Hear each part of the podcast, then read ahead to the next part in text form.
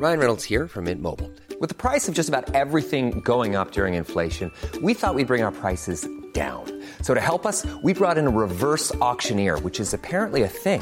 Mint Mobile unlimited premium wireless. Ready to get 30, 30, bit to get 30, bit to get 20, 20, 20, bit to get 20, 20, bit to get 15, 15, 15, 15 just 15 bucks a month. So, Give it a try at mintmobile.com slash switch.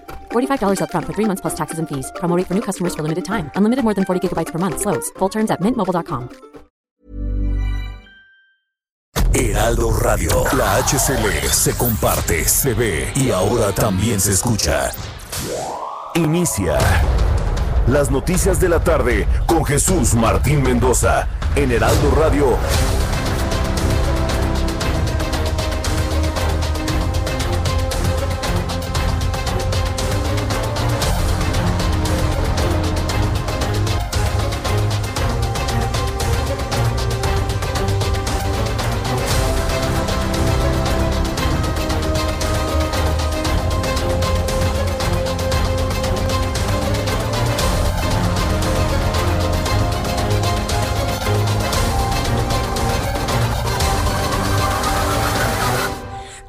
La tarde en punto, hora del centro de la República Mexicana. Bienvenidos, muy buenas tardes. Iniciamos el Heraldo Radio con toda la información importante esta hora de la tarde, hoy jueves 13 de agosto del año 2020. Me da mucho gusto saludarle a nombre de este gran equipo de profesionales de la información. Si usted bienvenido a las noticias en el Heraldo Radio, estamos a través de una enorme red de emisoras del Heraldo Radio en la República Mexicana. Súbale el volumen a su radio que le tengo la información más importante que ha ocurrido en últimas horas. En primer lugar, le informaré que tras cumplir un año en prisión, la ex secretaria de Desarrollo Social Rosario Robles Berlanga hizo de conocimiento público una carta que escribió con motivo de su detención. Afirmó que no está acusada por corrupción, sino por omisión y que han violado sus derechos ya que se le juzga por quien es y no por lo que supuestamente hizo. Es decir, Rosario Robles está reclamándole al fiscal general de la República el trato de discriminación a la que ha sido sujeta. ¿Por qué? Porque Emilio Lozoya vive de manera lujosa y cómoda en, en su casa, ¿no? En una casa que tiene, por cierto, dentro del mismo complejo donde vive el otrora innombrable. ¿Ya se dio cuenta que López Obrador ya no le dice innombrable a Carlos Salinas de Gortari? ¿Ya lo notó? Ah, bueno. Pues ahí vive cómodamente Emilio Lozoya. En cambio, como Rosario Robles no ha ofrecido información de quienes realizaron la estafa maestra, entonces ella sí está en la cárcel. El asunto es sumamente interesante porque establece un precedente sobre la forma en la que de manera selectiva se está aplicando la justicia en nuestro país. Le voy a tener todos los detalles en los próximos minutos aquí en el Heraldo Radio. También informo que Felipe de Jesús, vocero de los padres de los 43 normalistas desaparecidos de Ayotzinapa, informó que el proceso de extradición de Tomás Herón sigue en proceso, pero que está retrasado por un amparo. También le voy a informar que los padres de los 43 normalistas le han exigido al presidente de la República, aun cuando se ha determinado que el ejército no tuvo nada que ver, quieren ver cabezas del ejército caer porque ellos aseguran que sus hijos fueron quemados en esos terribles hornos del ejército como si se tratara del ejército nazi, ¿no? El ejército de Hitler. Las, perso las, personas piensan que el ejército tiene hornos crematorios para desaparecer los cuerpos de quienes asesinan. Esa es una gran mentira. Y bueno, pues hoy los padres de familia de los 43 de Ayotzinapa le exigen al presidente que quieren ver caer cabezas del ejército mexicano. ¿Usted qué piensa? Ya han sido muchos agravios, ¿no? Muchos insultos al al, al ejército mexicano han sido muchos insultos al ejército mexicano y de verdad yo estoy sorprendido de qué manera este grupo de mexicanos, este sector de la sociedad mexicana ha aguantado tantas vejaciones, tantos insultos, tantas humillaciones. Yo entiendo que son leales entre los leales, pero todo tiene un límite. Todo tiene un límite, amigos del ejército. Todo tiene un límite. ¿Cuál va a ser el límite de ustedes? A tantos insultos, a tantas vejaciones, a tantas humillaciones. Todavía van a poner en, en charola de plata la cabeza de, mandos del ejército nada más para satisfacer lo que creen. Lo que creen los padres de familia de los desaparecidos de Ayotzinapa es pregunta, ¿eh? ¿Dónde está su límite? Amigos, y se los digo así, amigos del ejército, ¿dónde está su límite? Es importante, porque ustedes también son mexicanos, también son padres de familia, también necesitan que les respeten su, su grado, su posición, pero están aceptando todo tipo de vejaciones y humillaciones. De verdad, para mí es incomprensible, incomprensible. Sí entiendo la lealtad, pero no, no, la entiendo bajo cualquier tipo de cosa que se le ocurra a quien se le ocurra, ¿no? Que ahora queremos cabezas del ejército, aunque no tengan nada que ver en el, en el asesinato de los 43 jóvenes de Ayotzinapa, ¿lo van a permitir? Yo nomás les pregunto eso. ¿Lo van a permitir? Más adelante le voy a tener detalles de lo que fue el encuentro de los 43 eh, familias de los desaparecidos de Ayotzinapa con el presidente de la República, Andrés Manuel López Obrador. También informaré que, de acuerdo con eh, Marcelo Ebrard, secretario de Relaciones Exteriores, la vacuna contra el COVID-19 llegará en noviembre. Será evaluada por la COFEPRIS. El presidente de México adelantó que la vacuna estará destinada primero para los más pobres bueno, aunque Hugo López Gatel dijo que todavía no está claro el criterio para saber quiénes son primero, ya sabe, empezó López Obrador, lamentablemente, con sus ideas de discriminación. Esta es la forma en la que discrimina el presidente de este país. Se está haciendo en poco tiempo y de manera muy profesional, está garantizada la calidad, pero se está pensando tener ya resultados finales en noviembre, como aquí se mencionó, y empezar la fabricación para disponer de la vacuna a partir del primer trimestre del año próximo. Esto fue lo que comentó el presidente de la República en el primer trimestre del año público. Se había dicho que llegaría en noviembre. Ahora el presidente hoy en la mañana, el presidente López Obrador dijo que sería en el primer trimestre. Se ve que sí caló fuerte ¿eh? todos los cuestionamientos sobre qué.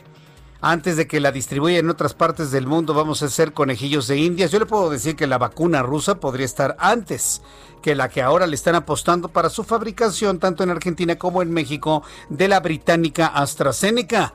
También está ahí pendiente la vacuna francesa, la de Sanofi Pasteur. Y bueno, pues la vacuna rusa. Son tres vacunas las que ya de alguna manera están viendo la luz de en medio de un universo de 118 protocolos de vacunas que se están realizando en el mundo entero. 118 trabajos. Tres son los que en este momento son más visibles. La vacuna rusa que anunció Vladimir Putin.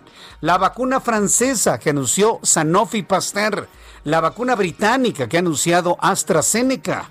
Bueno, pues le voy a platicar sobre los escenarios que hay en cada una de estas tres opciones. México y sobre todo Marcelo Ebrard dice que van a participar en todos los protocolos, en todos el más visible y el más viable y el más directo, el más inmediato, es precisamente el de AstraZeneca. Le platicaré más adelante aquí en el Heraldo Radio. En este resumen de noticias le informo que Olga Sánchez Cordero, secretaria de Gobernación, informó que la reunión del presidente López Obrador con la Conferencia Nacional de Gobernadores también asistirán los integrantes del gabinete legal y ampliado. Será una magna concentración, una magna reunión virtual entre prácticamente todo el gobierno federal con los gobernadores de la República Mexicana. Otra noticia que ha destacado en este resumen, una fuente cercana a la funcionaria Rocío Nale todavía secretaria de Energía, informó que la titular de la Secretaría de Energía está enferma de COVID-19. ¿Cómo la ve? Bueno, pues han dado de aquí para allá, han andado con sus giras. Yo de verdad no entiendo, ¿eh? no entiendo cómo, y no porque sea un deseo, pero no entiendo cómo al presidente de la República no le ha dado COVID si quienes lo acompañan en todos sus periplos de baño de pueblo se están enfermando. La información que trasciende es que Rocío Nale, secretaria de Energía, está enferma de COVID-19. Dio positivo tras el contacto que tuvo con persona que presentó este padecimiento durante una de sus visitas de trabajo a la nueva refinería de Dos Bocas en Paraíso, Tabasco.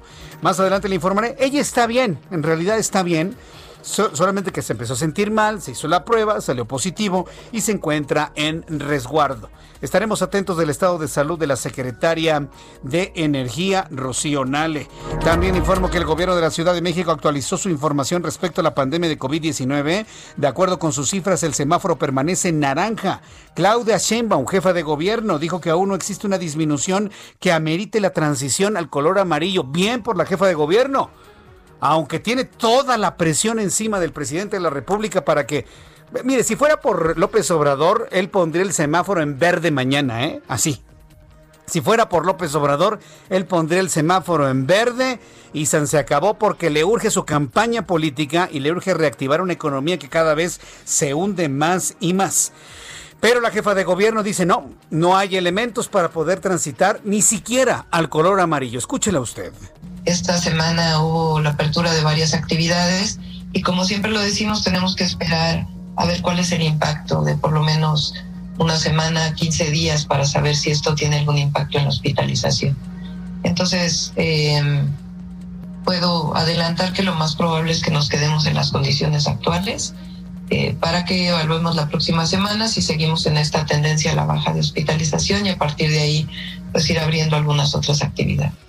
Es que está complicadísimo, jefa de gobierno, está complicadísimo. Usted lo ha visto. Unas semanas baja, otras semanas sube, otras semanas baja, otras semanas sube. Es decir, es imposible saber cuál es el comportamiento del COVID-19 en la Ciudad de México durante las próximas semanas. Y si a eso usted le suma que una gran cantidad de personas niegan ir a los servicios de emergencia de hospitales privados y públicos en la capital por el miedo de contagiarse o de de alguna manera complicar su situación de COVID, pues eh, estamos hablando de cifras completamente oscuras que, que, no se pueden conocer. Entonces, tiempo al tiempo, ¿eh? Tiempo al tiempo, nos mantenemos en color naranja en la capital de la República.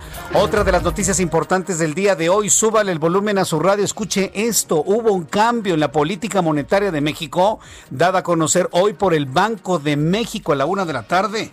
Banjico informó que ha bajado hoy jueves la tasa de interés de referencia en 50 puntos base, es decir, estaba en el 5%, 5 de rendimiento anual. A partir de hoy, el rendimiento de las inversiones ofrecerán 4.50%, lo que supuso el quinto recorte del eh, costo del dinero en cinco meses para proveer de liquidez al mercado ante la pandemia de COVID-19. Tiene sus pros y sus contras. Banco de México, como nos lo ha explicado Juan Musi en este espacio, ha bajado la tasa de interés tal y como lo pronosticó anteayer el pasado martes. ¿Con qué objeto? Con el objeto de poder abaratar los créditos para que usted se anime a pedir un crédito en el banco, un crédito hipotecario, un crédito automotriz y de esta manera impulsar el mercado interno. Pero ¿cuál es el problema que tiene aparejado esto? Que muchos inversionistas que le estaban apostando a, una, a un gran rendimiento en México del 5%, ahora con el 4.5% lo van a pensar y muchos capitales podrían salir de México. Entonces, unas cosas por otras. Podrían irse capitales internacionales, pero por otro lado, Banco de México toma la decisión para impulsar el dinamismo del mercado interno en México. Platicaremos de esto más adelante aquí en el Heraldo Radio. Y por cierto, de esto le platico en mi columna del Heraldo de México. Ojos que si ven mañana se van capitales internacionales. Le platico mañana. No se pierda el Heraldo de México. Ahí estaremos, le estaré platicando todo lo que implica esta decisión del Banco, Banco de México por supuesto, con base en las explicaciones que nos ha dado nuestro analista financiero Juan Musi. También le informaré que el presidente de los Estados Unidos, Donald Trump, anunció este jueves que Israel y los Emiratos Árabes Unidos llegaron a un acuerdo de paz histórico. Donald Trump aseguró que los dos países van a abrir embajadas y comenzarán la cooperación en todos, en todos los ámbitos. También le informaré que el virus del SARS-CoV-2 causante del COVID-19 no viaja a través de la comida hemos tenido muchas dudas de qué pasa con los alimentos preparados por otras personas. Esta es una hipótesis que sostiene hasta el momento la Organización Mundial de la Salud. Es decir, el COVID-19 no está en los alimentos preparados. Esto en respuesta a una investigación en China que aseguró haber encontrado el virus en envoltorios de alimentos como alitas de pollo provenientes de embarcaciones de Brasil. Sin embargo, dice la OMS que el virus no viaja en los alimentos procesados, en los alimentos preparados. Yo he conocido muchas historias en México de personas que le atribuyen a los servicios de envío de comida a domicilio Uber Eats, Didi Eats, este, hay muchos que han crecido, ¿no? Eh, shoppers y no sé qué tan, corner shops y todo esto que les envían su comida a domicilio. Familias completas que se han enfermado de COVID porque, pues, el, el, hombre o mujer que lleva están enfermos de COVID, les tornudan encima la comida o a los envases, los tocan, los manipulan y se enferman de COVID. Nada, imagínense nada más qué horror, qué horror de realidad. Hay familias completas que han pedido comida a domicilio y que se han enfermado todos de COVID. Todos. Desde el abuelito hasta el bebé. Sí, existen esas historias. Y se lo atribuyen precisamente a la transmisión del virus por parte de quienes van, compran la comida y se la llevan a domicilio. Hoy la Organización Mundial de la Salud asegura que el virus como tal en la comida procesada no está. Yo soy de la idea que usted coma en casa. Usted prepárese sus alimentos. Sí, hay que meterle un poquito más de esfuerzo en la vida. Ay, es que me choca cocinar. No, pues que no le choque. Que no le choque. Ármese su, su pollito en su parrilla, arme usted una ensalada, lave bien las verduras y métale esfuerzo. Métale esfuerzo, no necesitamos en este momento arriesgarnos de manera adicional en este tiempo cuando tenemos con mayor velocidad el contagio del COVID-19. Bien, vamos con las informaciones de nuestros compañeros corresponsales en la República Mexicana. Empezamos con Atahualpa Garibay, nuestro corresponsal en, Tijuana. Saludos amigos en Tijuana, que nos escuchan a través del 1700 de amplitud modulada de su radio. El gobierno de San Diego puso en marcha un puesto de pruebas de COVID en el cruce de Pit East, en la garita de San Isidro. Adelante, Atahualpa, te escuchamos. Buenas tardes, Jesús Martín. Buenas tardes al auditorio. Efectivamente, el gobierno de San Diego, una de las ciudades más poderosas económicas de California, decidió instalar un puesto de control sanitario en la garita internacional de San Isidro, que diariamente es utilizada por miles y miles de eh, ciudadanos binacionales, sobre todo de tijuanenses, de californianos que cruzan a laborar precisamente al condado de San Diego, esto con la finalidad de detener la propagación del COVID-19 que en las últimas semanas ha tenido un rebrote en el sur de California, principalmente en San Diego. Esto después de que en esta ciudad californiana se dio un rebrote por la reapertura de bares, gimnasios, hoteles, eh, centros de esparcimiento en julio y ahora están pagando las consecuencias. San Diego acumula más de 33 mil casos durante la pandemia, tan solo 602 decesos. Tijuana tiene 4.500 casos acumulados, pero con un 50% de estos casos que eh, perdieron la vida, así que se hace un esfuerzo por parte de la ciudad de San Diego del condado para detener la propagación, ya que 50 mil tijuanenses diariamente cruzan para realizar actividades esenciales por esta garita, la garita más transitada del mundo según las mismas autoridades. El gobierno de San Diego reconoce que el mayor número de contagios tienen que ser tienen que ver con la comunidad hispana, el 60% de ellos son de origen latino y es que los latinos no dejaron de trabajar en la ciudad de San Diego porque ofrecen diversos servicios desde eh, eh, los servicios gastronómicos en restaurantes, en hoteles, en los campos de golf y en hospitales son los que hacen la limpieza y lavan los pisos, así que el 60% de los casos de contagio de San Diego, la ciudad vecina con Tijuana, son de origen hispano, Jesús Martín. Bien, gracias Atahualpa. Hasta luego, que te vaya muy bien. Esto ya en Tijuana, amigos en Tijuana, en San Diego, gracias por sintonizar el Heraldo Radio en el 1700 de amplitud modulada. Salud, eh, saludo a Mauricio Borges. Karen Bravo, Karen Bravo precisamente está desde Sinaloa con más información. Funcionario de municipal de Culiacán se viste de la muerte para repartir cubrebocas. ¿Qué, qué fuerte está esto, ¿no, Karen? Adelante, te escuchamos. Buenas tardes, Jesús Martín, y buenas tardes también al auditorio del Heraldo Radio. Así como lo comentaste, un funcionario del Ayuntamiento de Culiacán tuvo la ocurrencia de vestirse de la muerte para repartir cubrebocas como parte de la campaña Los Guardianes de la Salud que implementó el Ayuntamiento de Culiacán. Te comento que se trata del funcionario del director del Parque Las Riberas, Dan Santos Baladés, quien se vistió a la muerte y estuvo repartiendo cubrebocas a quienes acudieron a hacer ejercicio. Este parque, el Parque de las Riberas, está a la orilla de los ríos Tamazula y Humaya en el corazón del sector Tres Ríos en Culiacán. Es un sector comercial y turístico eh, muy concurrido aquí en Culiacán que es utilizado principalmente por los culiacanenses para esparcimiento de familias y en este caso para hacer ejercicio. Te comento que esta campaña se dio en el marco de que Culiacán es el, el principal eh, municipio que concentra mayor casos activos actualmente en Sinaloa con 368 de los 127 que ha reportado la Secretaría de Salud Estatal que se encuentran activos aquí en Sinaloa. Y pues esto fue divulgado a través de las redes sociales del ayuntamiento. Parecía que iba, bueno, que al menos yo lo pensé, que iba a ser alguna llamada de atención, pero no fue difundido por parte del ayuntamiento de Culiacán. Esta campaña no sabemos si se repita, pero sí tuvo algo de impacto en redes sociales. ¿Cómo, cómo no? Es, es muy fuerte, ¿no? Ver a alguien vestido de la muerte, ¿no? Para poder de alguna manera sensibilizar. Muy atentos de lo que ocurre en Sinaloa, Karen. Muchas gracias. Gracias, Jesús. Este es el reporte desde Culiacán. Desde Culiacán, Sinaloa. Pues imagínense, si nadie hace caso de la utilización del cubrebocas, los funcionarios tienen que vestirse de muerte. Porque yo le debo decir, el COVID-19 puede matarte a ti o a alguno de tus familiares. Y no es exageración lo que estamos diciendo.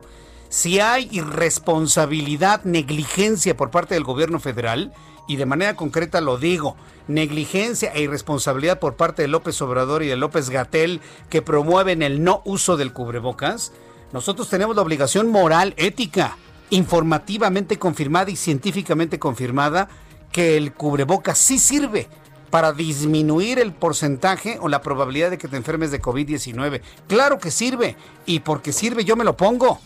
Para usted que me está viendo a través de YouTube, vea cómo me coloco el cubrebocas porque si sirve, yo me lo pongo. Y más adelante vamos a hablar de esta gran campaña que ha tenido un gran éxito a nivel nacional, promovida por el Heraldo de México. Una acción que ha sido ya replicada por varias cúpulas empresariales, obreras, asociaciones civiles, ciudadanas, para poder promover el uso del cubrebocas. Si no hay liderazgo federal para el uso del cubrebocas, nosotros vamos a tomar en nuestras manos ese liderazgo. Nosotros ya tomamos ese liderazgo en nuestras manos y por eso hoy por hoy el Heraldo Media Group es líder a nivel nacional en la promoción de la salud, en la convocatoria a utilizar el cubreboca. Somos líderes, síganos. Yo le invito a que nos siga todos los días en prensa, en web, en radio, en televisión esta es la voz del periodismo en México hoy por hoy en el Heraldo Media Group en todas sus plataformas. Yo le invito para que siempre nos siga. Vamos con Carlos Juárez, nuestro corresponsal en Tamaulipas. El gobernador de la entidad asegura que le están haciendo el trabajo de salud a la federación. Adelante, Carlos. Hola, ¿qué tal? Un gusto saludarte a ti y a todo tu auditorio. Efectivamente, el gobernador, el gobernador de Tamaulipas, Francisco García Cabeza de Vaca, aseguró que en el tema de las pruebas y atención médica a pacientes con coronavirus, están haciéndolo con los recursos estatales, es decir, aseguró que le están haciendo el trabajo a la federación. El mandatario lamentó la falta de apoyo de, parte del gobierno de México para combatir la pandemia. Pese a ello, aseguró que están ayudando a los hospitales del Instituto Mexicano del Seguro Social, así como del ISTE, con equipo, camas y eh, atención a derechohabientes. Escuchemos parte de las declaraciones. Algunos hospitales pues simplemente ya están rebasados, los hemos ayudado con camas, con monitores y todo lo que, lo que se puede hacer con una finalidad de poder apoyar a las familias eh, tamaulipecas. Y vale la pena aquí señalar que a diferencia de otros estados del país, todos los exámenes, o en, este caso eh, las pruebas que se hacen para los pacientes eh, COVID por parte de gobierno federal o estatal, lo hace el gobierno del estado de Tamaulipas. En pocas palabras, le estamos haciendo el trabajo al ISTE y al Seguro Social. Lo hacemos con gusto. Sin embargo, no ha habido una respuesta adecuada por parte de la federación, a pesar de que somos el estado, el segundo estado que más dinero aporta en impuestos al gobierno central. Vaya, pues eh, qué forma de contestar por parte del gobernador de Tamaulipas, Carlos. Así es, el mandatario enfatizó que aún y con la falta de recursos que eh, están eh, eh, dejando de percibir por parte de la federación, ellos aquí en Tamaulipas siguen aplicando las medidas pertinentes para evitar más contagios de coronavirus, que hay que señalar, estos aquí en Tamaulipas ya son más de 20 mil. Muy bien, gracias por la información, Carlos. Estaremos pendientes de los detalles. Vamos con nuestros compañeros reporteros urbanos, periodistas especializados en información de ciudad. Gerardo Galicia, ¿en dónde te ubicas, Gerardo? Justo sobre Doctor Río de la Loza, Jesús Martín, tenemos un aviso a tiempo para nuestros amigos que van a utilizar la avenida Chapultepec, Doctor Río de la Loza y su continuación, para Servando Teresa de Mier. Tenemos una tarde complicada en materia de vialidad debido a obras que tenemos en ambos bloques de carriles. Se van a topar con reducción de carriles, se están cambiando las banquetas en algunos puntos, se está también eh, cambiando la red de agua potable y por ello es difícil avanzar. Si necesitan utilizar estas vías, hay que hacerlo con varios minutos de anticipación. Estas obras terminan prácticamente hasta el eje central y luego pueden continuar ya sobre Fray Servando Teresa de Mier. Y una situación similar encontramos sobre Valderas, desde la avenida Juárez hasta este punto, Doctor Río de la Loza, van a avanzar también con muchas dificultades debido a estas obras que se están realizando. Y por lo pronto, el reporte. Muchas gracias por la información, Gerardo. Hasta luego. Hasta luego, que te vaya muy bien. Son las 6 de la tarde con 24 minutos hora del centro de la República Mexicana. Después de los anuncios voy a saludar a nuestros compañeros reporteros urbanos en otros puntos de la ciudad. Vamos a revisar lo que sucedía un día como hoy, 13 de agosto del año 2020. Está usted escuchando el Heraldo Radio. Yo soy Jesús Martín Mendoza, que como todas las tardes en los últimos 17 años, siempre le acompaño con toda la información a esta hora de la tarde. Así que nunca se pierdan las noticias con nosotros. Y por supuesto le estoy haciendo la convocatoria para que utilice el cubrebocas. Usted que me escucha en el transporte público, póngase su cubrebocas, póngaselo. Es el ejemplo del respeto, del valor, del interés por los demás. Utilice su cubrebocas. Yo sé que usted es una persona interesada por todos. Voy a los anuncios, escríbame a través de mi cuenta de Twitter, arroba Jesús Martín MX, y en YouTube, Jesús Martín MX. Escuchas a Jesús Martín Mendoza con las noticias de la tarde por Heraldo Radio, una estación de Heraldo Media Group. Heraldo Radio.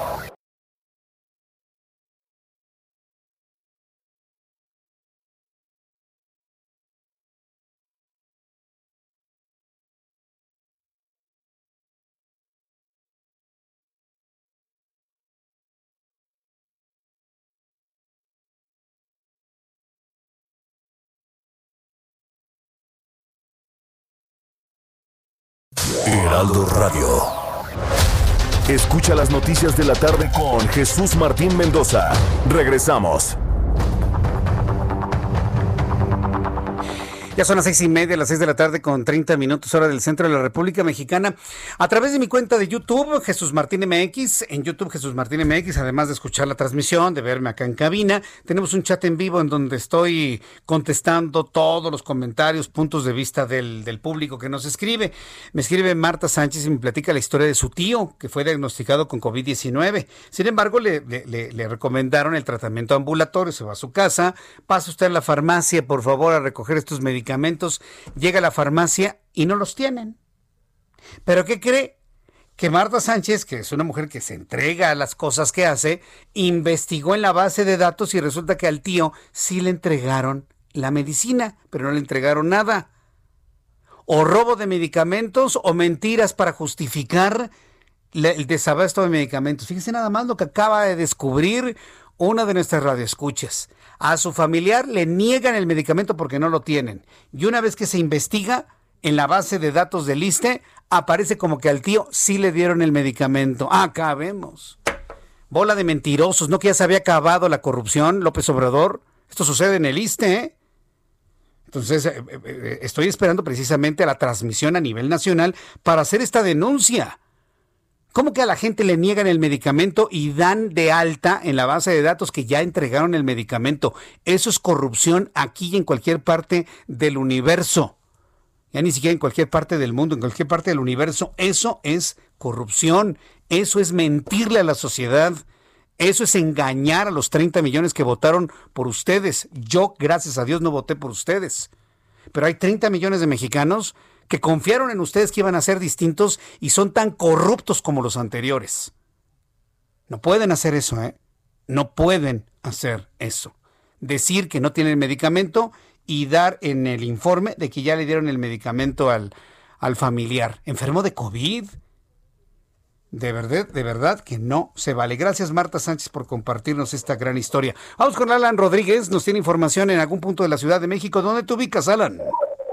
Jesús Martín, excelente tarde. Nos encontramos en estos momentos en la avenida Paseo de la Reforma, al cruce con la calle Morelos, justo en donde se encuentra la glorieta de Colón. En este punto tenemos una movilización por parte de jóvenes integrantes de la eh, Coordinadora Nacional de Trabajadores de la Educación, pertenecientes a la sección 18, procedentes del estado de Michoacán. Ellos se dirigen hacia la zona del Zócalo Capitalino en esta movilización en la que están solicitando la basificación de los recién egresados de las escuelas normales de esta entidad. Te quiero comentar, Jesús Martín, que desde las 5 de la tarde partió esta movilización, esta marcha desde la zona del Ángel de la Independencia y han tenido tomado el carril con dirección hacia la zona centro de la avenida Paseo de la Reforma. Esto afecta severamente la vialidad en este punto de la Ciudad de México y se espera que el avance sea por la avenida Juárez, la calle 5 de Mayo y lleguen así hasta el punto del Zócalo Capitalino. Es el reporte que tenemos esta tarde, Jesús Martín. Estaremos muy atentos de esta manifestación. Muchas gracias, Alan.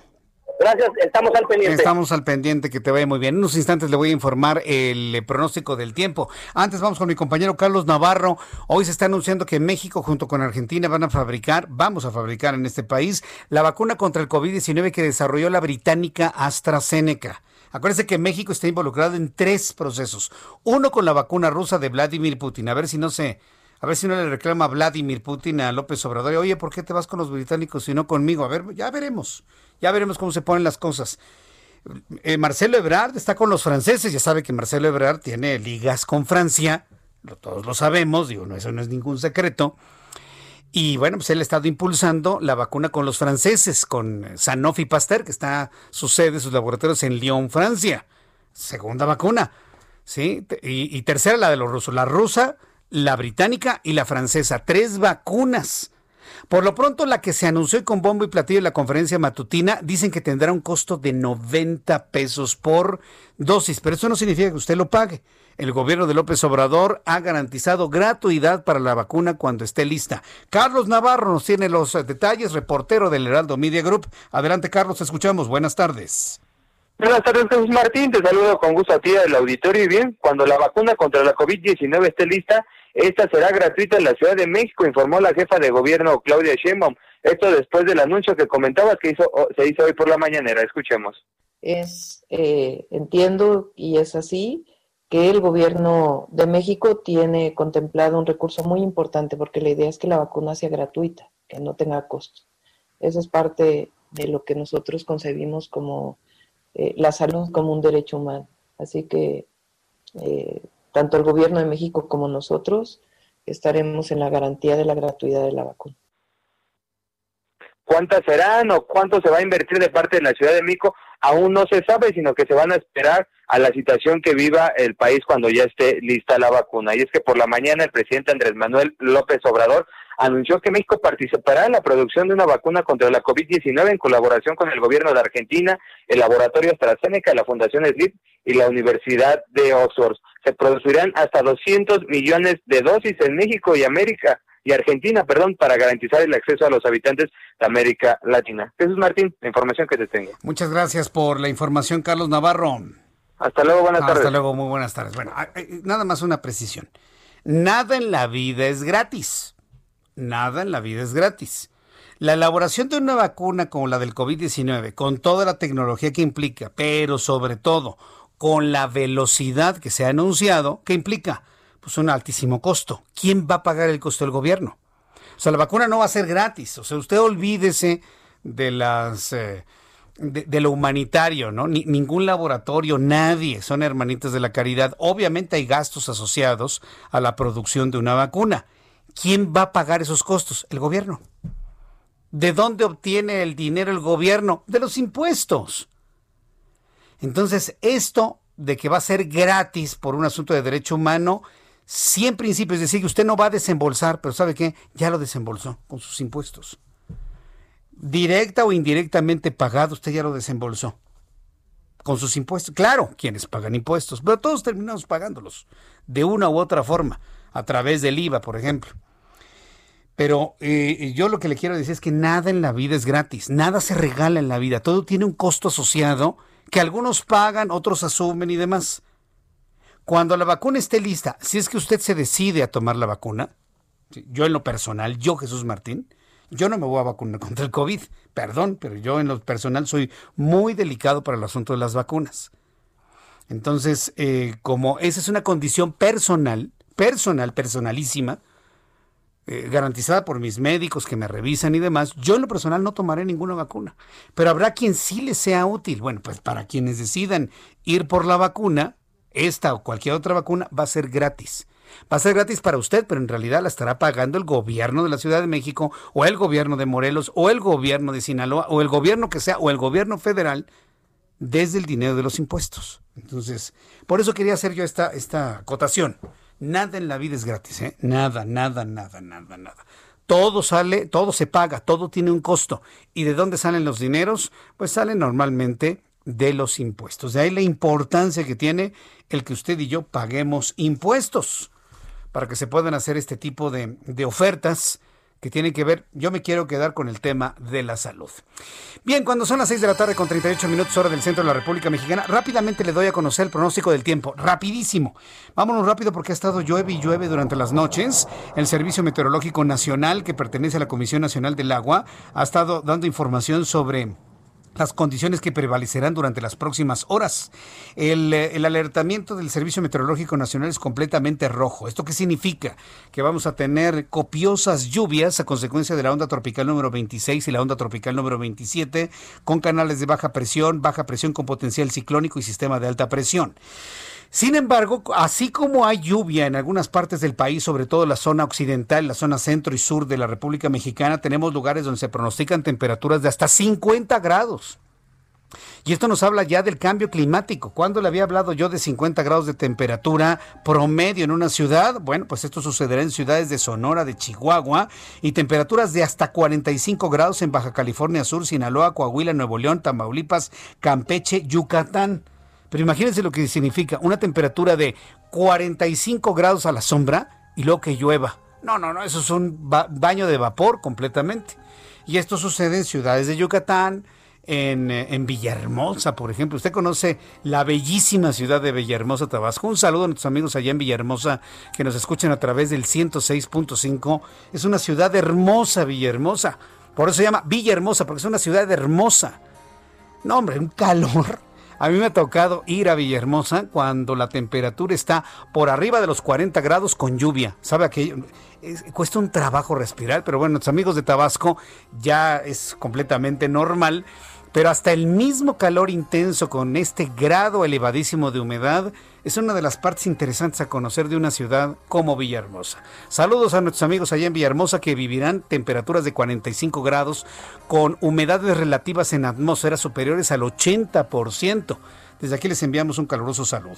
Y bueno, pues ya conociendo las condiciones del tiempo para las siguientes horas, el Servicio Meteorológico Nacional informa sobre las condiciones que prevalecerán en las siguientes horas en el Estado de México. Temperatura 18 grados, mínima para el día de mañana 22, máxima estará en 23 grados. En Guadalajara, Jalisco, en este momento 23 la, la temperatura en este momento, mínima 16, máxima 28. En Monterrey, mínima 21, máxima 34, en este momento 33, completamente soleado.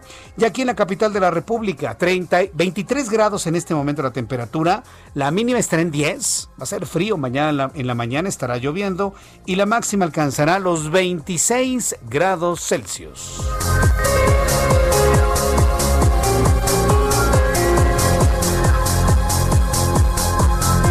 Ya son las 6 de la tarde con 41 minutos hora del centro de la República Mexicana. Hoy en nuestro resumen de noticias, pues digamos que fue como una especie de mini noticiero dentro de nuestro noticiario, pero no podemos estar completos sin Abraham Arreola, quien nos informa lo que sucedía un día como hoy, 13 de agosto, en México, el mundo y la historia. Adelante, Abraham. Bienvenidos, estamos en jueves, señores. Esto es un día como hoy en la historia 13 de agosto. 1913, Harry Burley inventa el acero inoxidable, como mi corazón, así inoxidable. 1942, en Estados Unidos se estrena el clásico de Disney, Bambi. Bambi, no, por favor. 1997. En Estados Unidos se estrena la exitosa serie de dibujos animados South Park. Además, hoy es el Día Internacional de los Zurdos, el cual lleva conmemorándose desde el año 1976. Pero un día como hoy, en 1932, Olkirk Christiansen fundó una carpintería con la ayuda de su hijo Gottfred en Dinamarca. Un pequeño negocio familiar que tras varias tragedias, y vaya que fueron tragedias, se convirtió en una de las empresas fabricantes de juguetes más importantes del mundo. Se trata de Lego. Lego Lego. Mientras tanto, en México en 1521 cae Tenochtitlan entre las tropas de Hernán Cortés y este se autonombra gobernador y capitán y general de la Nueva España. 1910 nace Antonio Espino y Mora, clavillazo, un actor mexicano. 1914 se firman los tratados de Teoloyucan que marcan el triunfo del movimiento constitucionalista, cuando las fuerzas federales comandadas por Victoriano Huerta se rinden ante Álvaro Obregón y deciden dirigirse a Puebla para entregar al ejército de Carranza las armas. Además, hoy en nuestro país es el Día del Profesionista, pero también es el Día Internacional del Armadillo. Mientras tanto, en Colombia es el Día del Humorista y el Día Nacional de las Organizaciones Ecológicas y Ambientales. Amigos, esto fue un día como hoy en la historia. Gracias. Gracias a ti, Abraham Arreola. Gracias por traernos la información más importante de lo que sucedía un día como hoy, en este caso 13 de agosto. Te lo agradezco siempre infinitamente. Bien, eh, al ratito le voy a platicar lo que sucede con la señora Rosario Robles. ¿Por qué es importante hablar de Rosario Robles? Usted me preguntará. Sobre todo porque lo que en lo personal yo busco es que usted compare la situación de una perseguida política como es Rosario Robles y, em, y Emilio Lozoya. Emilio Lozoya no es un perseguido político es un elemento útil para el proceso electoral. Entonces, mientras un Emilio Lozoya, que estuvo involucrado en casos de corrupción muy graves, como Rosario Robles, mientras Emilio Lozoya está cómodamente resguardado en su casa, Rosario Robles está en la cárcel. ¿Cuál es la diferencia? Que uno despepita, permítame el término dominguero, uno despepita, traiciona a quienes lo apoyaron y por Rosario Robles se mantiene completamente en silencio porque dice yo no tengo absolutamente nada que ver. Como uno sí acusa a otros para tener un efecto político y Rosario Robles no, por Rosario en la cárcel y Emilio Lozoya en su casa. Si Rosario Robles habla o promete, sí, voy a denunciar a quienes hicieron la estafa maestra, le puedo asegurar que le pondrían, bueno, hasta un masajista de pies. Sí, para que no le roce el brazalete. No, no, no. esa es la forma en la que está aplicando la justicia la presente administración, lamentablemente. Pero bueno, vamos a otro asunto en donde sí se está buscando el que se conozca la verdad de las cosas y tiene que ver con los desaparecidos en Ayotzinapa, los 43 estudiantes. El presidente de la República se ha reunido de manera regular con los eh, padres de familia de los 43 desaparecidos de Ayotzinapa y tengo comunicación en estos momentos con Felipe de la Cruz, vocero de los 43 normalistas de Ayotzinapa. Don Felipe, me da gusto saludarlo. Bienvenido. Muy buenas tardes. Buenas tardes, gracias por el espacio que nos sigue brindando. ¿Cómo, cómo evalúa usted el encuentro con el presidente de la República? Pues para nosotros de mucho provecho, porque bueno, el compromiso está en la mesa, sigue en pie, el llegar a la verdad, quien sea el responsable tiene que pagar y para nosotros es una buena señal de que vamos a seguir avanzando. Eh, dice usted algo muy interesante, quien sea el responsable tiene que pagar, pero ¿usted cree que el responsable sea Tomás Herón? Bueno, forma parte de todo eso, porque no fue una persona quien cometió ese crimen, fueron varios y entre ellos Tomás. Pero, pero ¿usted cree que Tomás Herón tuvo que ver con la desaparición de sus hijos? No, yo creo y estoy seguro de que tuvo mucho que ver en la alteración del expediente, la mala investigación y que bueno, eso nos condenó a vivir seis años todavía sin saber el paradero de los jóvenes. Eh, eso sí, los condena a una espera innecesaria. Pero ¿qué interés, ¿qué interés tendría Tomás Herón de, de, cubrir a los verdaderos asesinos o, bueno, de, los que están responsables de la desaparición de sus hijos? Lo, pongo en esos términos. ¿Qué, interés pues, tendría Tomás Herón? Bueno, pues lo que queremos que nos diga él cuál fue su interés para hacer ese trabajo, que sabía que estaba fuera de la ley y siendo él representante de la ley en ese momento y que a nosotros como víctimas pues nos condenó a esa situación. Correcto. Ahora, la preocupación que yo en lo personal tengo y muchas personas tenemos es que en esa espera de que Tomás Herón diga lo que tenga que decir, nos olvidemos de la responsabilidad de los grupos de narcotráfico, de los rojos, de los abarca, eh, de las policías municipales, de los que verdaderamente estuvieron en contacto con sus hijos y son los responsables directamente de haberlos desaparecido. ¿No tienen ustedes temor que en la persecución política contra Tomás Herón se les olvide a los verdaderos responsables que desaparecieron a sus hijos? No, porque la exigencia no nomás va encaminada y no es perseguido político. Eso es responsable porque, bueno, era eh, quien era el jefe de la investigación era Tomás Cerón y como tal tiene mucha responsabilidad y no lo podemos hacer a un lado como parte de ese crimen. Estamos diciendo que todos, quien sea, no eximimos a nadie, delincuentes, policías, lo que nosotros queremos es verdad y justicia. No estamos discriminando o protegiendo a alguien. A nosotros no nos interesa, lo que queremos es saber el paradero de nuestros jóvenes, porque es lo que nos duele a nosotros. Definitivo, yo estoy completamente de acuerdo. Yo nunca he sido de la idea de que a ustedes como familiares les abran, les vuelvan a abrir, otra vez les abran la herida.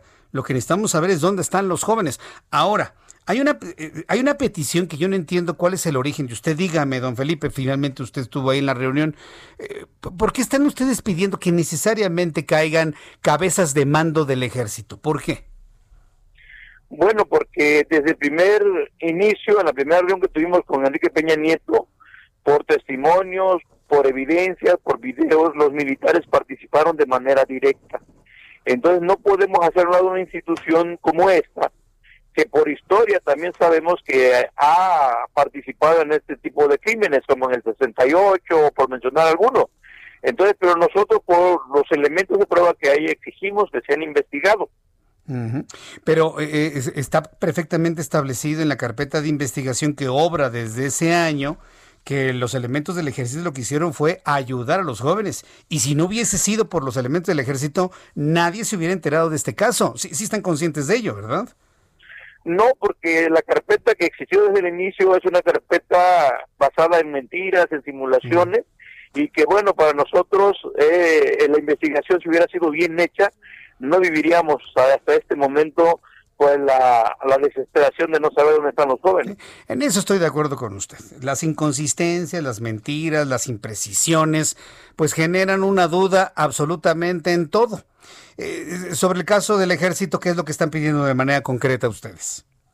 No, pues como en todo, que se han investigado los que participaron, participaron esa noche, porque hay nombres, hay apellidos que los mandos saben, y entonces lo único que le exigimos al presidente es de que en base al decreto que se anuncia, pues las instituciones tengan que aportar toda la información y según los informan, lo están haciendo, está llegando la información que no se sabía antes pero bueno, eso está en manos de la comisión y del fiscal encargado de esto. Correcto, sí, nosotros estamos muy en contacto con Alejandro Encinas, que tiene en sus manos una tarea enorme, pero dígame con franqueza, don Felipe, estoy conversando con Felipe de la Cruz, vocero de los 43 normalistas de Ayotzinapa desaparecidos al día de hoy, dígame con toda franqueza, ¿usted visualiza algo sustancialmente diferente?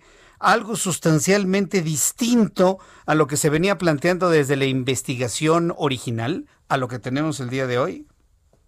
Sí, sí, definitivamente sí, pero nosotros es algo totalmente diferente desde el actuar, la voluntad, la disposición del ah, Ejecutivo. sí, bueno, eso es diferente. Y los resultados, eh, los resultados que hoy tenemos, bueno, podemos decirle que con todo el dolor del mundo que se recibió la noticia, pero nos corrobora que los jóvenes no todos fueron quemados y asesinados en la ciudad de Cocula, al hallarse un pequeño fragmento de uno de los jóvenes en un lugar muy apartado donde se mencionaba.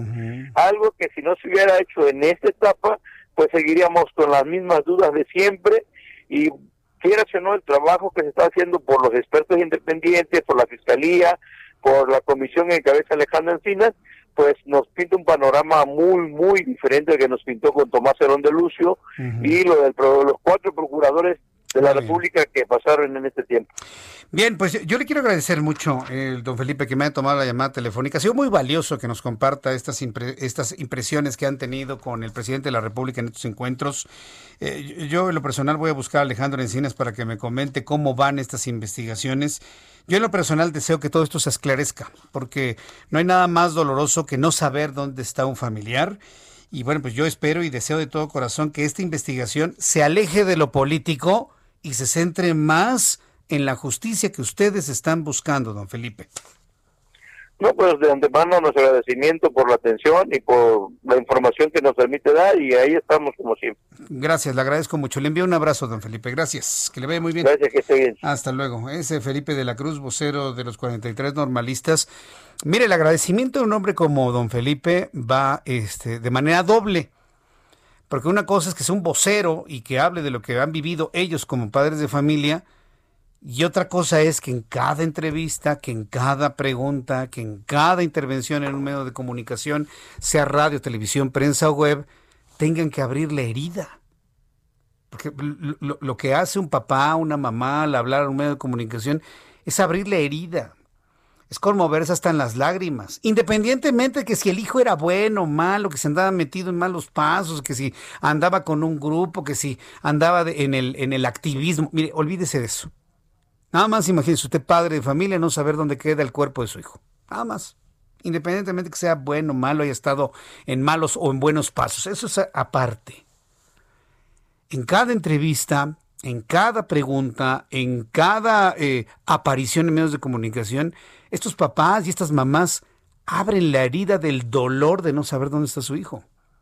Es más doloroso no saber dónde está una persona que el saber que está fallecido, pero que hay un lugar en donde se le puede llevar unas flores, en donde se puede ir a limpiar y a barrer una lápida, donde se puede llegar a orar, a acompañarlo, a no saber ni siquiera dónde está. Yo eh, se lo planteo desde el punto de vista humanitario. Ya las otras cosas pues son diferentes. Por eso, precisamente por eso, en respeto a ese dolor de sus padres, no nada más le pedimos, le exigimos al gobierno de Andrés Manuel López Obrador que se deje de politiquerías y que trabajen para conocer la verdadera historia de los desaparecidos de Ayotzinapa.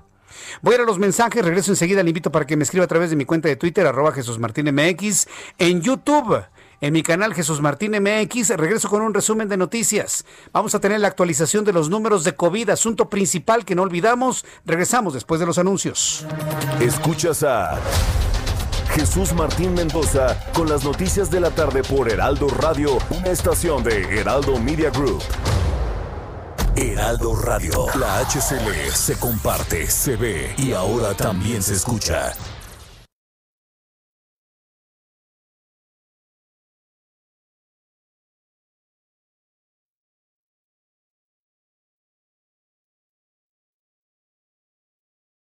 Heraldo Radio.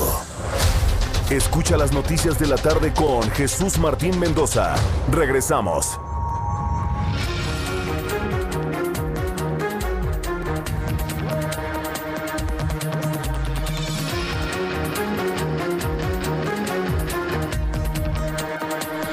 Son las 7 en punto. Regresamos con toda la información y este es un resumen con las noticias más importantes en el Heraldo Radio. Le saluda Jesús Martín Mendoza. En primer lugar, le informo que la Secretaría de Educación Pública invita a escuelas particulares a conciliar colegiaturas con los padres de familia. La Secretaría de Educación Pública invita a las escuelas particulares, a las escuelas privadas, en donde se pagan inscripciones y colegiaturas mensuales a conciliar el precio de las colegiaturas, inscripciones y reinscripciones con los padres de familia para hacer frente a la situación que se vive por la pandemia de COVID-19. Enrique Quiroz, titular de la Unidad de Asuntos Jurídicos y Transparencia, pidió a las escuelas particulares con acreditación de validez oficial concilien con los padres de familia acerca de los precios y las condiciones de esta situación en la que nos encontramos que perjudica a todos, tanto a las escuelas como al personal académico y desde luego a todas las familias para que concilien siendo solidarios en la actual situación. Esto es lo que está pidiendo la Secretaría de Educación Pública para que de una manera se quede completamente claro lo que se puede pagar, lo que no se puede pagar en la inteligencia de que muchos padres de familia se han quedado sin el sustento diario. Esto es muy importante decirlo. Entonces, vamos a ahondar en esta petición que está haciendo la Secretaría de Educación Pública a las escuelas particulares. También le informo que el secretario de Relaciones Exteriores, Marcelo Ebrard, afirmó que México ya no va a seguir importando ventiladores, luego de anunciar que el ventilador creado en el Instituto Nacional de Nutrición y Ciencias Médicas Salvador Subirán fue aprobado por la Comisión Federal para la Protección contra Riesgos Sanitarios. Marcelo Ebrard, secretario de Relaciones Exteriores, afirmó que el gobierno federal en conjunto con el Instituto Nacional de Nutrición, así como con la iniciativa privada, se encargarán de distribuir este equipo médico en el territorio nacional. México plantea a los Estados Unidos extender el cierre fronterizo por COVID-19 y esto no cesa. El gobierno de México planteó a los Estados Unidos extender un mes más las restricciones al tránsito terrestre en la frontera de ambos países a fin de prevenir el incremento de contagios de COVID-19. La propuesta fue hecha a través de la Secretaría de Relaciones Exteriores. Marcelo Ebrard informó que fue presentada por el aumento durante las últimas semanas de los contagios en los estados de California, Arizona, Nuevo México y Texas. También hay que decir que en México se ha incrementado el contagio de COVID. No nos hagamos, ¿no? aquí no pasa nada, no hombre. Aquí tenemos completamente acelerado el contagio y el número de fallecidos de COVID-19. También informo que el gobierno municipal de San Francisco del Rincón en Guanajuato multó al centro Fox dirigido por el expresidente Vicente Fox y su esposa la señora Marta Sagún por rentar el inmueble para una boda en plena pandemia. No, pues es que necesitan lana. Dice, el sábado pasado se llevó a cabo un evento a pesar de que por la pandemia de COVID-19 están prohibidas las reuniones de este tipo. Ahora el expresidente Vicente Fox tendrá que pagar una multa de 25 mil 21 pesos. No, hombre, quitarle un pelo a un gato. ¿Qué un pelo a un gato? Un pelo a 10 mil gatos. Por favor, le van a cobrar 25 mil pesos de multa al expresidente Vicente Fox. David Ulises Lara Ramírez, investigado por la Fiscalía General de la República, permanecerá arraigado por 40 días más por el presunto homicidio del juez federal Uriel Villegas Ortiz y de su esposa Verónica Barajas. El juez primero de control del Centro Nacional de Justicia especializado en control de técnicas de investigación, arraigo e intervención de comunicaciones otorgó a la dependencia federal la ampliación de la medida cautelar para que continúe realizando su indagatoria. Palestina anunció la retirada de su embajador de los Emiratos Árabes Unidos tras la decisión de Abu Dhabi de normalizar las relaciones con Israel, anunció el ministro de Relaciones Exteriores palestino, Riyad al-Maliki. Son las noticias en resumen, le invito para que siga con nosotros. Le saluda Jesús Martín Mendoza.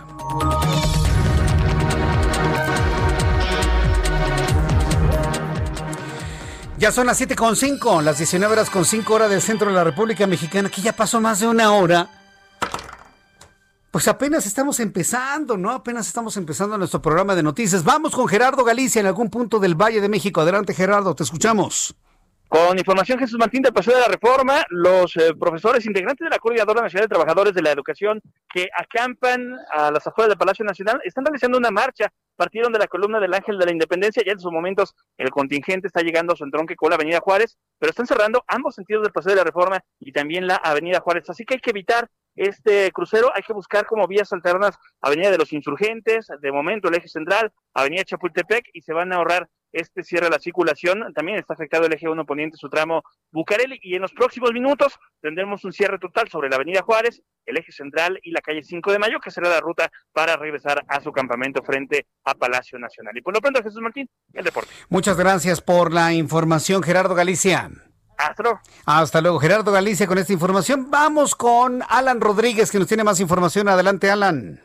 Jesús Martín, muy buenas tardes. Nos encontramos en estos momentos en el cruce de Patriotismo y Puente de la Morena en San Pedro de los Pinos y tenemos en estos momentos un bloqueo por parte de integrantes de diferentes colectivos ciclistas y también repartidores de las aplicaciones eh, de distribución. Quiero comentarles que ellos están manifestándose para solicitar justicia por la muerte de Carolina Espinosa, una ciclista quien falleciera a principios del mes de agosto, víctima de un automovilista que conducía con exceso de velocidad y en estado alcohólico. Quiero comentarles que son aproximadamente 70 jóvenes quienes se encuentran realizando pintas en el asfalto y, como les comentaba, bloqueando la circulación con dirección hacia la zona del circuito interior. Al momento tenemos presencia de personal de la Secretaría de Seguridad Ciudadana, quien está realizando los cortes a la vialidad correspondientes para evitar congregaciones de vehículos en este punto. Es el reporte que tenemos. Gracias por la información, Alan. Estamos al pendiente. Estamos al pendiente. Le adelanto, ¿eh? Le adelanto que México ya en este momento habría rebasado el medio millón de personas con el virus del COVID, independientemente si lo, lo tengan activo o no de manera oficial, más de medio millón de mexicanos con el COVID y más de 55 mil muertos. Al ratito le tengo todos los detalles que está dando a conocer la Universidad John Hopkins.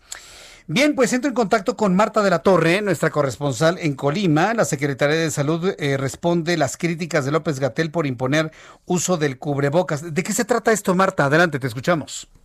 Así es, Jesús Martín, como bien lo informas, la Secretaría de Salud en Colima pues reprobó que Hugo López Gatel eh, pues critique esta iniciativa que el gobernador de este estado, José Ignacio Peralta Sánchez, envió al Congreso. Es una iniciativa que busca que el cubrebocas sea obligatorio en la vía pública, en los negocios, en las empresas y todos los comercios para que se prevenga el contagio de COVID-19 y está contemplando sanciones hasta por 43 mil pesos, así como cárcel por 36 horas. Al respecto, la secretaria Leticia Guadalupe Delgado Carrillo dijo que le parece incongruente que por un lado el gobierno federal obligue o imponga a los gobiernos estatales a establecer medidas les pase la responsabilidad de establecer medidas para prevenir el contagio y que impongan sanciones en caso de los negocios que tengan que estar abiertos o cerrados y al mismo tiempo esté criticando las decisiones que los gobiernos estatales están poniendo. Delgado Carrillo destacó que más allá de las ideologías y las posturas políticas,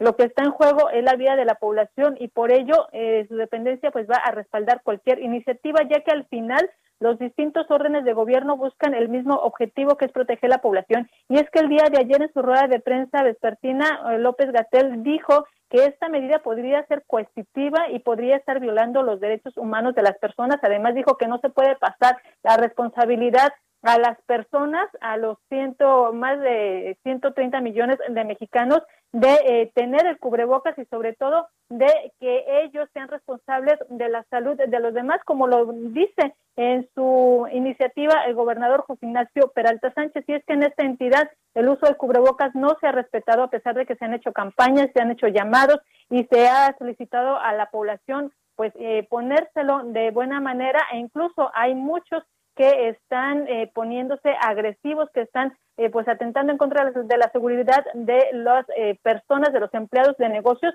que piden que se respete esta medida que sí hay en algunos establecimientos y bueno, estos se ponen agresivos en contra de las personas. Por esta razón es que dice que en casos extremos y que haya mucho riesgo de la salud de las personas del contagio se estaría imponiendo la multa y cárcel hasta por 36 horas, además de que esta multa eh, que llegaría hasta los 43 mil pesos dependería de la situación socioeconómica del infractor y también de las ganancias que podría estar eh, teniendo por no respetar esta medida. El reporte. Bien, muchas gracias por la información, Marta de la Torre. Gracias, buenas tardes. Hasta luego, muy buenas tardes. Esto sucede allá en Colima. Bien, vamos a eh, entrar en materia con el asunto de Rosario Robles. Voy, con eso, Orlando. Oh, ya sabe que Orlando, que usted lo conoce a través de, YouTube, pues eh, eh, me está diciendo, vamos con el tema de Rosario Robles, quien está cumpliendo un año en la cárcel. Yo no sé qué me sorprende más, el aguante de Rosario Robles, un año en la cárcel, si tomamos en cuenta que, como se le he comentado en otras ocasiones aquí en el Heraldo Radio, Rosario Robles fue, fue sin duda alguna la mujer más poderosa me atrevería a decir que de México, de todo el país, ¿eh? más que haber sido la mujer más poderosa de la Ciudad de México, yo creo que fue en su momento la mujer más poderosa del país. Una mujer que inclusive fue visualizada y fue comentada como posible candidata a la presidencia de la República.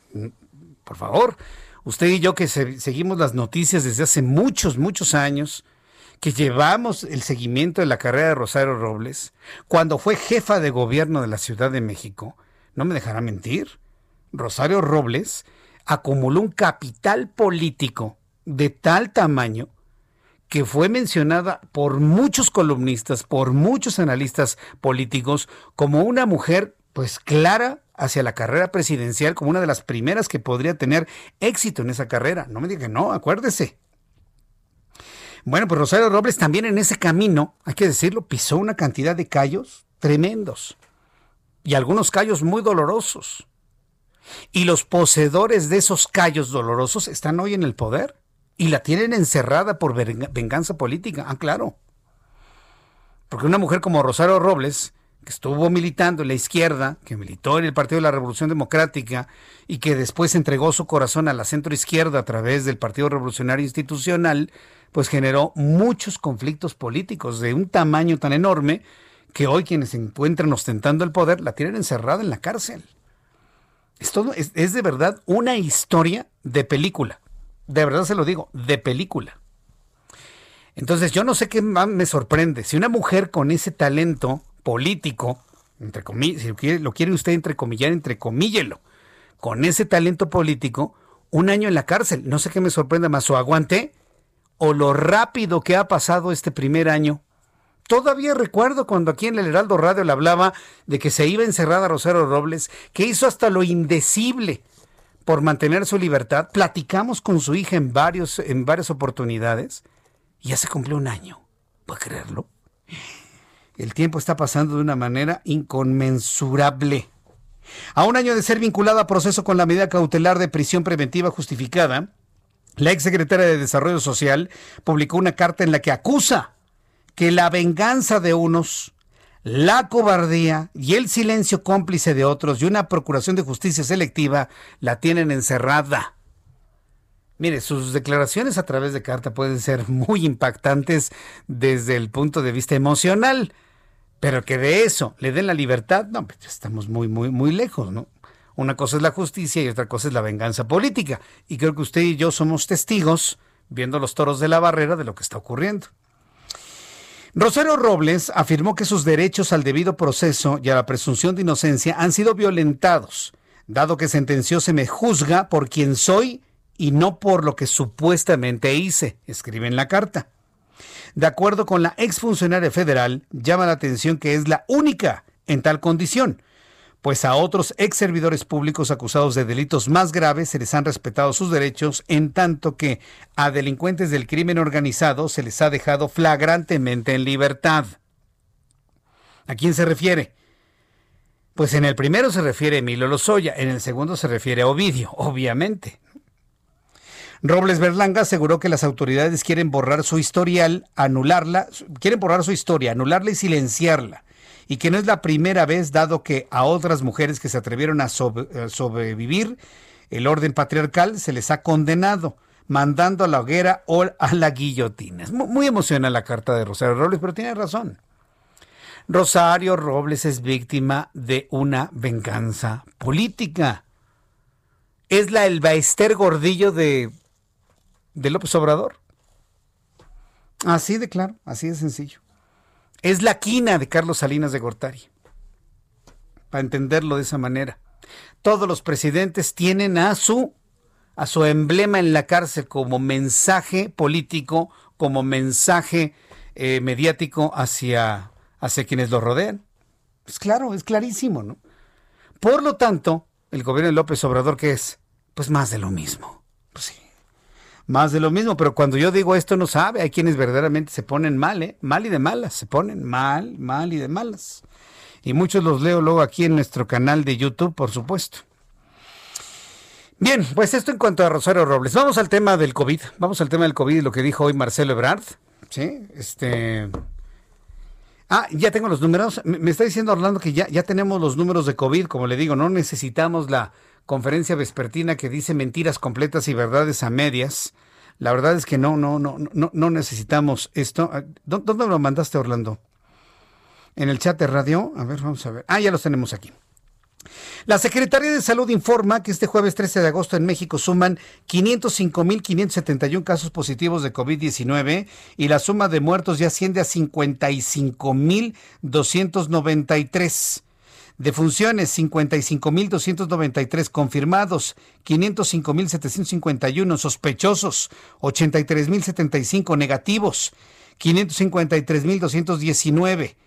Eh, número de personas estudiadas, 1.142.045 personas. Bueno, estos, datos realmente ya en unos instantes le tengo ya más detalle de cada uno de estos datos y también, por supuesto, le voy a dar a conocer el índice de letalidad, que por cierto, de manera preocupante, a mí la persona me preocupa que el índice de letalidad en nuestro país se mantenga a la alza, lejos de lo que debería suceder, de que vaya para la baja, y el índice de positividad pues no se mueva en el país en un rango del 50%.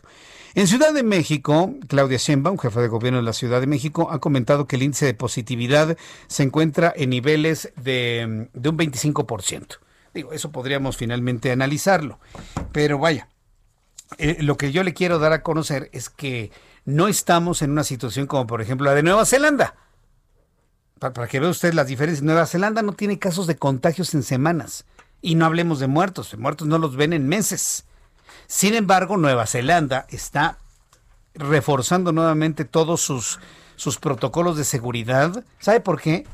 Porque de eh, las últimas 48 horas encontraron cuatro nuevos casos de COVID, de contagio. Cuatro nuevos casos, cuatro. En México aparecen entre seis mil y siete mil con un presidente que dice que no pasa nada. ¿Se da cuenta la diferencia del primer mundo y el tercer mundo, casi el otro mundo? yo, cuando veo esos datos me, da una pena, me da un dolor que México tenga un gobierno así. Bueno, sí, sí, es que, que lo que escogimos, Jesús Martín, bueno, está bien, cada quien. Yo por lo menos mi alma está tranquila y yo duermo tranquilo mis ocho horas diariamente sabiendo que no voté por lo que actualmente tenemos. ¿eh? Eso sí se lo puedo asegurar. ¿Y sabe qué? Somos más los mexicanos que tenemos nuestra alma tranquila de no haber votado por esa opción. ¿Cuántos millones somos en el, en el padrón electoral? Somos 90 millones. ¿Cuántos votaron por el actual presidente? 30. Pues hay 60 millones que no votamos por él. O se votó por el PRI, o se votó por el PAN, y otros no votaron. Entonces, la mayoría de los mexicanos en padrón electoral no votamos por lo que hoy tenemos de gobierno. Carlos Tejeda, ¿te queda claro? Que la gran mayoría de este país no votamos por quien está promoviendo el no uso del cubrebocas. Eso a mí en lo personal me tiene tranquilo. Muy, muy, muy tranquilo. Bueno, son las 7.19, las 7.19 horas del centro de la República Mexicana. Tengo en la línea telefónica Ricardo Fernández Audifred comisionado nacional de estrategia digital de redes sociales progresistas. Eh, don Ricardo Fernández, me da mucho gusto saludarlo. Bienvenido, muy buenas tardes. Muy buenas tardes, muchas gracias Jesús Martín por la oportunidad de dirigirme a tu auditorio. Hace unas semanas el Instituto Nacional Electoral habló de la necesidad de ir al proceso electoral en dos entidades en este año. Y tenemos a la vuelta de poco menos de un año el proceso electoral intermedio del año 2021. ¿Cómo visualizan ustedes que podrían realizarse estos procesos? ¿De manera presencial, en una urna, haciendo un voto, en una, en una papeleta de manera física? O, podríamos hablar ya de las primeras experiencias de elecciones digitales. Coméntenos, por favor. Así es, eh, se espera para, para este año el que en el caso de Hidalgo y de Coahuila ya se puedan utilizar urnas electrónicas. Alrededor, estamos hablando de alrededor de 60 urnas electrónicas en un rango de 5 casillas por distrito electoral. En el caso de Coahuila y en el caso de Hidalgo serían implementados alrededor de 40. Eh, y para el próximo año, en el 2021, el INE ya estipula y ya está contemplando el voto por Internet para los mexicanos que, residen en el extranjero. Eso también es un, es un gran avance. Aunque existen muchas experiencias favorables y otras desfavorables, pues, digamos, porque no lo podemos negar en cuanto a la implementación del voto electrónico, en nuestro país, pues sí, todavía seguimos siendo el mismo formato de hace casi 200 años. Y si algo podemos asegurar es que casi todas Jesús Martín, en casi todas ha estado presente el fantasma del fraude. O sea, la introducción de, de, una nueva tecnología en este espacio, pues yo creo que sí podría ser la forma de llevar la democracia del siglo XIX a una democracia moderna del siglo XXI. Ahora, yo no olvido que el Instituto Federal Electoral cuando existía, e inclusive ya en los tiempos del Instituto Nacional Electoral, los procesos electorales, aunque es una institución que nos ha costado sangre en cuanto a dinero, porque es carísima la democracia en México como en ninguna otra parte del mundo, pues han sido procesos ejemplares que inclusive han sido ejemplo para otros países en el mundo. ¿Por qué tendría que ser distinto desde su punto de vista, don Ricardo Fernández? Mira, acabas de mencionar algo muy importante eh, digamos, las elecciones del año pasado nos costaron más de 28 mil millones, bueno, de, de, de 2018, más de 28 mil millones de pesos. de, acuerdo con, el INE, mm. dicho por, el, consejero presidente, podríamos ahorrar hasta 4.500 millones de pesos con la implementación del voto electrónico. Esto incluido costos de impresión de boletas, custodia, el traslado, lápices, los capacitadores, todo eso, sin, sin dejar de ver el tema ecológico Estamos hablando nada más, en el 2018 se imprimieron 90 millones de boletas solo para presidente de la República, más la misma cantidad para senadores, la misma cantidad para diputados federales. Ahora en elecciones estatales, porque también tuvimos, y luego municipales. Estamos hablando de cientos de millones de boletas, que algunas organizaciones estiman hubo una afectación de hasta 80 años al medio ambiente, nada más de esa elección. con el voto electrónico podríamos mejorar mucho de este tipo de situaciones. Por supuesto que, hay, que hay riesgos. Yo los veo más como retos, no como desventajas. el primero es que, que en el mundo, ¿eh? o sea, es la desconfianza. La desconfianza electoral porque es algo muy común y natural que en la condición humana, pues derivado de que no conocemos o que es algo nuevo y que no lo podemos o palpar o desconocemos en su funcionamiento el backend, digamos, pues este tengamos desconfianza. Pero pues así nos ha pasado, por ejemplo, con, con los servicios financieros tú recordarás que, la banca digital hace unos años causaba mucho miedo, desconfianza, y el día de hoy ahora millones de usuarios migran a esta modalidad en México y en el mundo. O sea, digamos, eh, gobierno, pago de servicios por gobierno o la facturación electrónica. El SAT, por supuesto, que está expuesto a un hackeo que afecte a millones y miles de personas que, que recauda. Sí, pero por eso no, no va a dejar de hacerlo no va a dejar de utilizar estas tecnologías para hacerlo más fácil y dinámica la recaudación, ¿no? A, ver, entonces, a ver, ¿es, ¿es posible ya que se implemente el voto electrónico en las elecciones para Hidalgo y Coahuila en este año? O, tendremos que esperar al 2021? Vaya, o hasta el 2024 en las próximas federales presidenciales.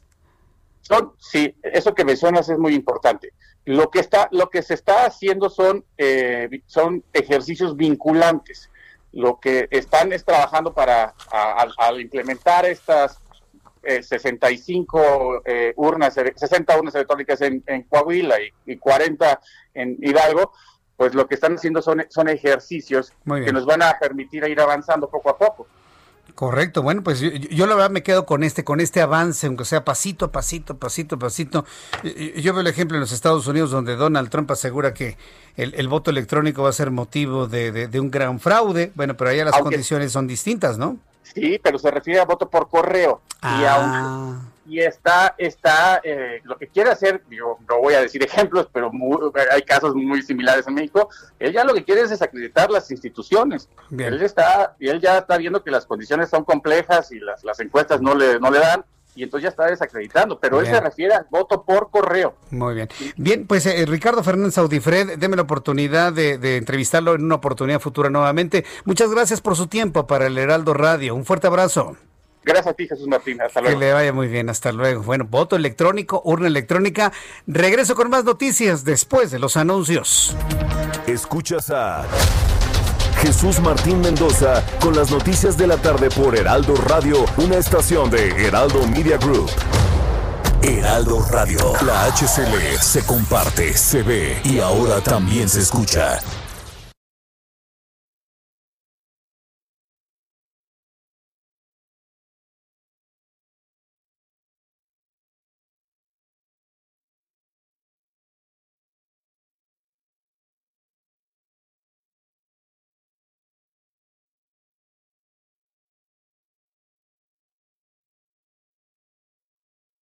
Escucha la H, Heraldo Radio. Escucha las noticias de la tarde con Jesús Martín Mendoza. Regresamos.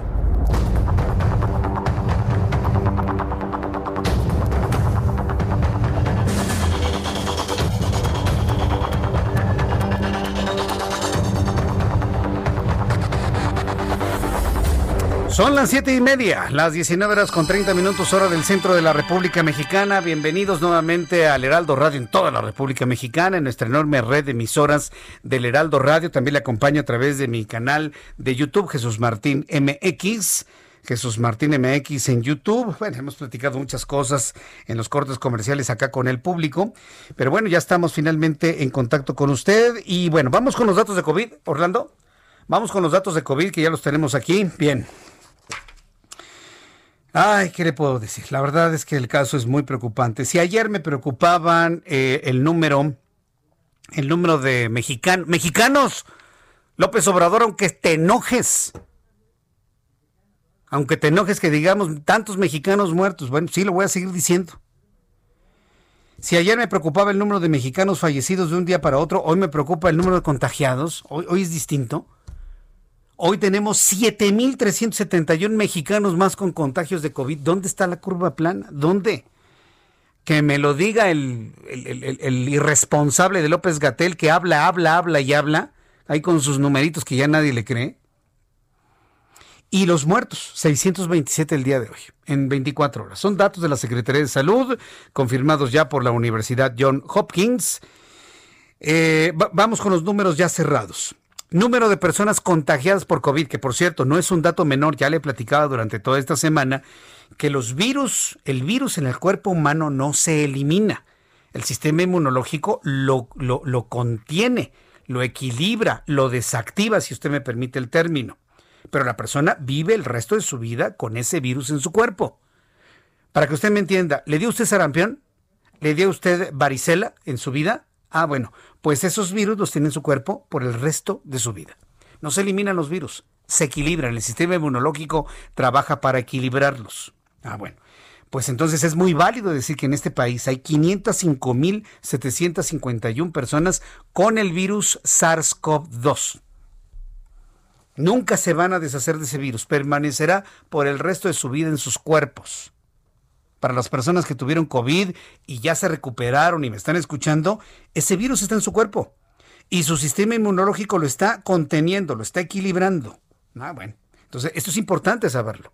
Que no me vengan el doctor este de la tarde a decir, no, no, no, no importa el acumulado, se trata de los activos. No, el activo es el que está enfermo, el que tiene los síntomas, el que necesita atención en su casa o en el hospital. Pero a fin de cuentas, más de medio millón de mexicanos ya tienen en su torrente sanguíneo el virus, aunque esté equilibrado con su sistema inmunológico. ¿Se da cuenta? De explica. Esto que yo le estoy diciendo no se lo va a decir Hugo López Gatel. No, jamás. ¿Usted cree? Y no es porque yo sea médico o virólogo o infectólogo, yo no lo soy. Pero soy una persona que investiga, que lee, se prepara para podérselo transmitir a usted. Eso sí. 505.751 mexicanos transmitidos con el COVID-19 de ayer a hoy se sumaron 7.371. Ayer habían sido 6.800, hoy 7.371. ¿Cuál curva plana? No hay tal. Número de fallecidos, lamentablemente, ya suman 55.293 mexicanos fallecidos, muertos por el COVID-19. No deberíamos tener tantos muertos en México. De verdad que no. Si desde un principio el presidente hubiese dado un ejemplo de usar el cubrebocas y López Gatel hubiese informado la importancia del cubrebocas, hoy esta cifra la tendríamos en una quinta parte. Sí habría muchos muertos, pero no serían 55 mil. Serían 10 mil, 11 mil. Pero no 55 mil 293, 627 más de ayer al día de hoy. Haciendo los cálculos en ese 13 de agosto, el índice de letalidad volvió a subir 10.93%. Y va para arriba otra vez. Y va para arriba. No por nada, hoy la jefa de gobierno de la Ciudad de México, Claudia Sheinbaum, que es una gobernante más aterrizada que el presidente de la República, ha dicho, no, no, no, nos mantenemos en naranja, no hay condiciones, yo no veo condiciones para transitar al amarillo. ¿Lo ha dicho bien? Porque efectivamente no lo hay. No lo, aquí están los datos. Y no son datos sacados de la manga, son los mismos datos de la Secretaría de Salud, ¿se da cuenta? Los mismos datos, inclusive hasta por algunos comentados manipulados. Con estos mismos datos no hay elementos como para considerar que hay una curva plana. Eh, para Charro Negro, que quiere otra vez escuchar, te doy otra vez los números que ha logrado tu gobierno. 505.751 mexicanos transmitidos por COVID-19, 7.371 más de ayer al día de hoy, 55.293 mexicanos fallecidos, 627 mexicanos más fallecidos de ayer al día de hoy, índice de letalidad 10.93%, mientras que el COVID a nivel mundial arroja una cifra de 3.99%. Entonces, esto es lo que los datos que tenemos el día de hoy. Bien. Eh, vamos a entrar en contacto. ¿Qué información tenemos, Orlando? ¿Me dices? Ah, la, noticia de, Marcelo. Ah, por cierto, ya que estamos hablando del COVID-19. Mire, sí estamos en una situación difícil. Pero afortunadamente, y debo reconocerlo, debo reconocerlo, hay integrantes del gobierno de Andrés Manuel López Obrador que, tienen todavía una visión muy clara de las cosas. Y aunque tenemos un presidente que promueve el no uso del cubrebocas, porque dice que duda de la información científica, cosa que lo coloca no en, en otro punto más que en la ignorancia, bueno, pero allá él. Hay un secretario de Estado, Marcelo Ebrard, que siempre le está corrigiendo la plana a todos por momentos es vicepresidente, por momentos secretario de salud, por momentos secretario de Hacienda, por momentos secretario de Economía, le ha hecho inclusive hasta de secretario de Gobernación. Pero Marcelo Ebrard que es el apagafuegos, ¿eh? Es el apagafuegos y es, desde mi punto de vista, independientemente de su paso como jefe de gobierno de la Ciudad de México, Marcelo Ebrard hoy por hoy es el hombre más eficiente en el gobierno de Andrés Manuel López Obrador. No me queda la menor duda. Gracias a él se logró el acuerdo con los hospitales para tener mayor atención de COVID. Gracias a él se han logrado los intercambios con China, con Estados Unidos, con el Reino Unido, con el bloque europeo, con Asia, para tener cubrebocas, mascarillas y todo lo que usted me diga desde el punto de vista médico. Y gracias a él, México está involucrado en tres protocolos para vacuna de COVID-19 y el más claro es el que se anunció hoy en la mañana el que vamos a compartir con Argentina, promovido desde la británica AstraZeneca. Sí, varias personas me han dicho que qué va a pasar con la vacuna rusa, qué va a pasar con la vacuna francesa. También México va a colaborar, pero la que tenemos más en puerta, según los datos que tenemos, es la británica de AstraZeneca en combinación con Argentina, en donde tanto México como Argentina vamos a ser las fábricas de esas vacunas que van a ser distribuidas en todo Latinoamérica. Hoy Marcelo Ebrard, secretario de Relaciones Exteriores, aseguró que la vacuna de AstraZeneca llegará en noviembre de este año para ser evaluada por la COFEPRIS para, con el objeto de garantizar su seguridad y posteriormente iniciar su producción masiva en México para luego distribuirla por todo Latinoamérica.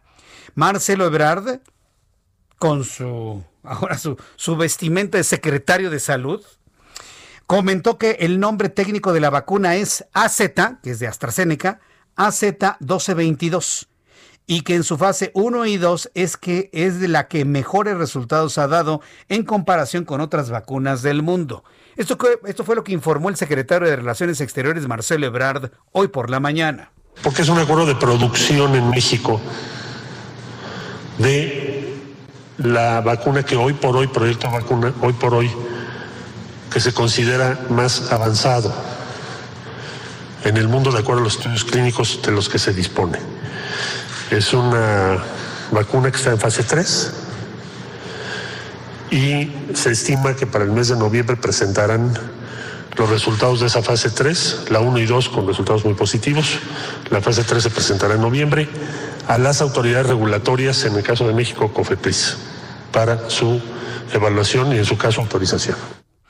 Esto es lo que comentó hoy Marcelo Ebrard, haciendo un anuncio sin duda importante. México se involucra en el ámbito de América Latina como un país preponderante en cuanto a la generación de una vacuna, eh, una vacuna que verdaderamente funcione.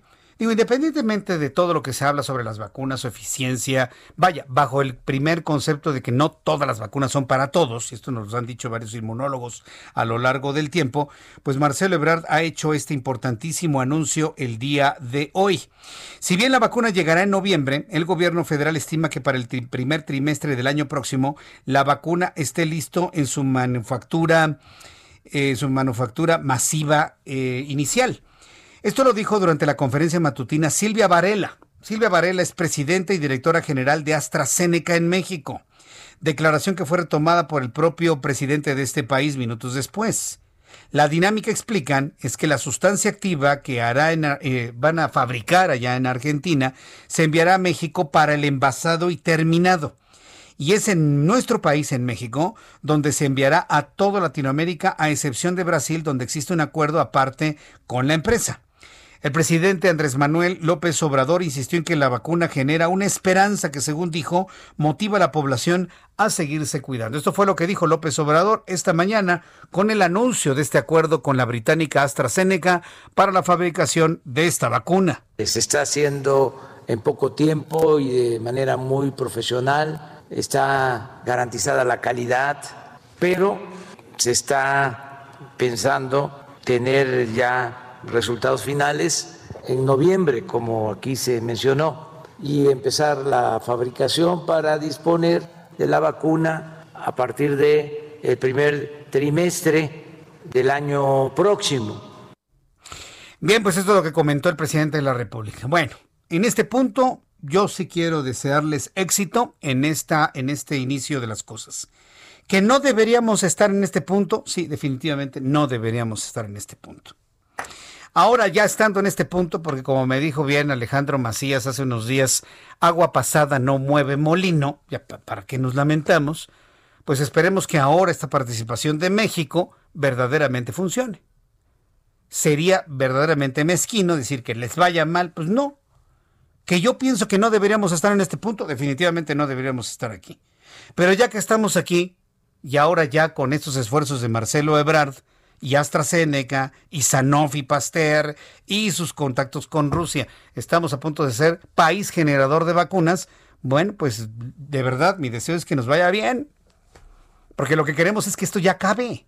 A ver, yo creo que si hay un punto en el que coincidimos todos, absolutamente, unos y otros, con motivaciones políticas o motivaciones de salud, es que esto ya termine o que empiece ya un descenso claro, de una vez por todas.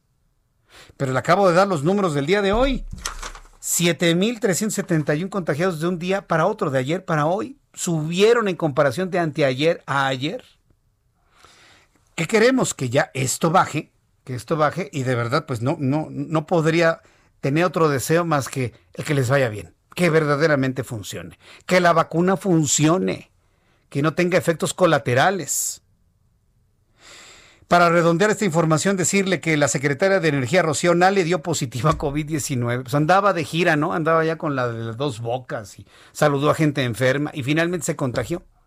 La secretaria está bien, de salud, sí, tiene tos, le duele la cabeza, se siente muy débil, está resguardada, pero su vida no está en peligro. Es una mujer relativamente joven y bueno, pues de alguna manera, pues está, se está reportando que dio positivo COVID, está en este momento en un, en un resguardo y bueno, pues ya le estaré informando finalmente cuál es el estado de salud de la secretaria Rocío Nale, secretaria de Energía. Son las 7.43, las 7.43 horas del centro de la República Mexicana. Hoy es jueves. Como todos los jueves tenemos los minutos sobre cambio climático que todos los jueves nos presenta el ingeniero Carlos Álvarez Flores, presidente de México Comunicación y Ambiente. Ingeniero Carlos Álvarez Flores, qué gusto saludarlo. Bienvenido, muy buenas tardes. Muy buenas tardes, Jesús Martín, a ti y a todo tu auditorio. Mira, el tema que te voy a platicar hoy y a todo el auditorio a nivel nacional es un tema muy, pero muy importante. Yo he estado muy cerca de ese problema porque yo nací en un pueblito que se llama La Piedad, Michoacán. Y ahí pasaba el río Lerma. Me estoy refiriendo a uno de los ríos más largos de este país, que es el río Lerma Santiago. Empieza aquí en Toluca, en Lerma precisamente, un pequeño pueblo del Estado de México cerca de Toluca, se llama Lerma. Y ahí nace, en lo más alto. Acuérdate que Lerma está como a, Toluca debe estar a 2.400, si mal no recuerdo, metros sobre el nivel del mar. Y finalmente todos los ríos terminan en el mar. Bueno, hay veces que nos los acabamos antes, ¿verdad? Y ya no llegan. Pero por gravedad todos los ríos van al mar. Entonces, el problema de contaminación y daños a la salud y al ecosistema son incalculables. Es un caso mundial. Se ha estudiado por muchos gobiernos del mundo. Han venido de Francia, de Europa, de Estados Unidos, o sea, ha venido, bueno, el Tribunal Mundial del Agua, estuvieron aquí, pero ¿qué crees? Que a pesar de todo, tenemos una ley de aguas nacionales que no corresponde a la realidad de este país, por supuesto. Tenemos una CONAGUA, Comisión Nacional del Agua, que es poderosísima, pero que no resuelve lo que te estoy diciendo. O sea, la contaminación por los contaminantes que son vertidos por 4.721 descargas. Fíjate bien, Ningún río del mundo tiene 4.721 descargas oficiales. Ese es un número oficial. Seguramente hay otras 2.000 que son, diría yo, de temporal, o sea que van y tiran de vez en cuando. No, estas 4.721 son fijas, o sea, son descargas fijas conocidas por los gobiernos municipales, estatales y por supuesto por la Conagua. Pero acuérdate que la Conagua no sirve, no nos sirve. Es muy grande, muy corrupta. Y no me refiero a Blanca Jiménez Cisneros, que es la que acaba de llegar, ni me refiero al propio presidente López Obrador. Ellos acaban de llegar, llevan 20 meses, sí, muy rapidito todo, ¿verdad? Ha cambiado mucho México en los 20 meses que llevan, pero debo ser justo, no tengo por qué eh, eh, colgarle la corrupción histórica, la ineficiencia y la irresponsabilidad de la Conagua a este nuevo gobierno. Este nuevo gobierno tiene un gran reto, cómo evitar o eliminar, como dice el presidente, la corrupción. Y eso es un tema muy complejo, muy grande. Abarca los tres niveles de gobierno. O sea, es una cosa tremenda que no ha sido fácil de resolver. Por lo tanto, los daños. Acabo de hablar con un hombre que me dejó pasmado. Oílo bien. Y para que yo me quede pasmado, mi querido Jesús mm. Martín, con lo que yo conozco, con lo que yo conozco, con lo que he estado yo físicamente en los lugares más contaminados de este país y en algunos del mundo, y ya para que Rubén Darío del Río Rosales, con el que me estuve ahorita 75 minutos en el teléfono, estoy así, bueno, todavía no proceso todo lo que me dijo, pero yo te voy a ir dando la verdadera historia de la Conagua, de la CIAPAS, que es la Comisión Inter no sé qué municipal del Estado de Jalisco, porque hay toda una historia de terror, de corrupción, de gran irresponsabilidad de todos los gobiernos, del gobierno del Estado, del gobierno federal y por supuesto de los gobiernos municipales, sin dejar fuera también a muchos empresarios. No digo que todos, pero también hay empresarios que no cumplen. El, el, el, el resultado final son miles de muertos a través de los últimos, en los últimos 30 años. Ha habido miles de muertos, cáncer, leucemia, insuficiencia renal, oílo bien, insuficiencia renal, porque si te acuerdas, en algún momento yo aquí saqué el tema de las 1090 sustancias que reveló el análisis aquel de calidad de agua del río Lerma que había hecho el Instituto Mexicano de Tecnología del Agua hace unos 8 o 9 años, que no se lo quiso dar a Greenpeace y que Greenpeace tuvo que hacer un juicio a través del Instituto Nacional de Acceso a la Información y que finalmente lo dio. Y fue publicado, Greenpeace lo publicó, 1090 sustancias químicas, o sea, todas, todas están ahí, plaguicidas como el glifosato y otros metales pesados, aceites, bueno, todo lo que te puedas imaginar, ahí está, fertilizantes químicos, ah, eh, desengrasantes, todas las sales metálicas que te puedas imaginar. Entonces, tengo tanta información que no te la puedo decir en pocos minutos, que la tengo que ir dosificando para que todos comprendan de lo que estamos hablando. Pero lo que está sucediendo en una zona aledaña a Guadalajara, en la zona del Salto, Juanacatlán, ahí hay cosas acabo de escuchar de Rubén Darío, eh, de Rubén Darío del Río Rosales, que estoy todavía, que no logro, apenas estoy asimilándolas. Son decisiones de gobierno de algo aberrante, dantesco, que no lo puedo ni siquiera ahorita platicar. Quiero digerirlo bien uno a uno para irles platicando cada capítulo de lo que están haciendo con los ríos, de lo que están haciendo con Guadalajara, de lo que están haciendo con los pueblos originales, con los vecinos, con el negocio de inmobiliario, eh, en fin, la gran contaminación que hay en todos estos cuerpos, en el río, en todas sus cuencas, en todos sus, el río Sula, el propio río Lerma, Santiago, que no me permiten hoy darte todo en este momento en unos cuantos minutos. Te los voy dando por capítulos, así le vamos a poner. Vamos a ir con los capítulos de la novela de terror del río Lerma, Santiago, que hoy por hoy sería, a mi juicio, el mejor ejemplo de lo del fracaso, del gran fracaso de la lucha en la protección ambiental y de la salud de los mexicanos por parte de todos los gobiernos. No quiero ser eh, eh, discriminatorio en ningún sentido, de todos los gobiernos. Hablo de los gobiernos federales, de los últimos 10 gobiernos federales, y hablo de todos los gobiernos estatales y de todos los gobiernos municipales, sin hablar de ningún color, porque acuérdate que para mí prácticamente son iguales, aunque tengan colorcitos diferentes. ¿Verdad? La longitud de onda es la que nos hace diferenciar el rojo del verde y del, del guinda y del, rojo. Pero es la misma onda, ¿no? Pero es la misma onda. Entonces, para efectos prácticos y que todos me comprendan, estoy ahorita, estoy molesto, estoy impresionado, estoy alterado por todo lo que me acaba de decir Rubén Darío. Fíjate cómo se llama, Rubén Darío del Río Rosales, válgame Dios. Entonces, lo que sí les voy a decir es que hoy por hoy, otro colega con el que hablé hace rato, tiene insuficiencia renal y se está muriendo. No quiero mencionar su nombre ahorita por respeto, pero es una cosa tremenda lo que está pasando.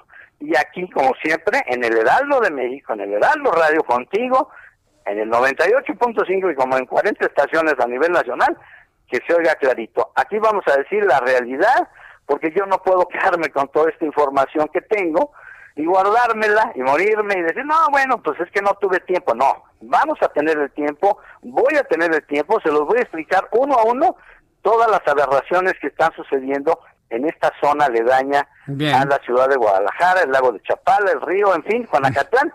Y este actor que me parece muy importante, que es un hombre que ya les platicaré de él, de Rubén Darío, pero por lo pronto que quede aquí la el compromiso de que aquí en exclusiva contigo, mi querido Jesús Martín, vamos a platicar la verdadera historia de lo que sucede en este país y que parece de un cuento salido, híjole, ya no sé ni de dónde, de qué novelas, pero ¿cómo se llamaba aquel que decía de Drácula? Ya se me olvidó, hombre, aquel este ingeniero ¿Eh? Tiene usted dos décadas platicándome la realidad de la política de este país. dos décadas en este espacio de tenemos noticias. 20 años ya. 20 años usted y yo platicando, sí, claro. Así es. Y mira, esto, te digo que me acaba de dejar así, sorprendido, que no puedo todavía asimilar lo que me dijeron, pero se los voy a decir con mucho gusto, ya lo sabes, a mi manera, con mi, con mi forma de decirlo, y a las cosas por su nombre. Bien. ¿Verdad? Se llama corrupción, se llama ignorancia, se llama irresponsabilidad, pero termina,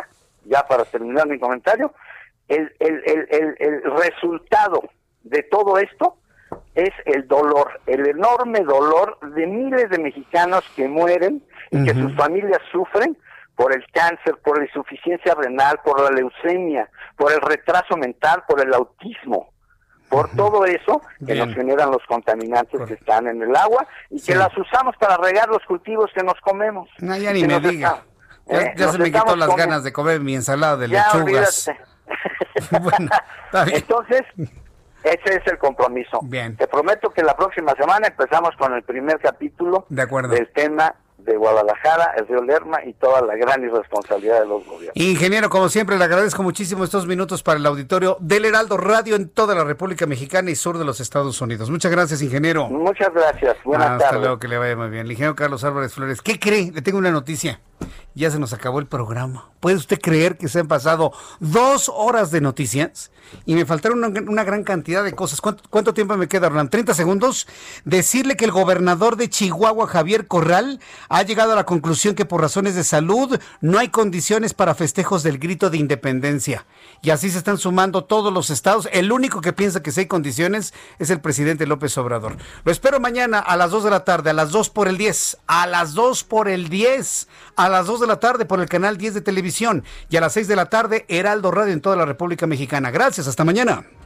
Esto fue Las Noticias de la Tarde con Jesús Martín Mendoza. Heraldo Radio, la H que sí suena y ahora también se escucha. When you make decisions for your company, you look for the no-brainers. If you have a lot of mailing to do, stamps.com is the ultimate no-brainer. Use the Stamps.com mobile app to mail everything you need to keep your business running with up to 89% off USPS and UPS. Make the same no brainer decision as over 1 million other businesses with Stamps.com. Use code PROGRAM for a special offer. That's Stamps.com code PROGRAM.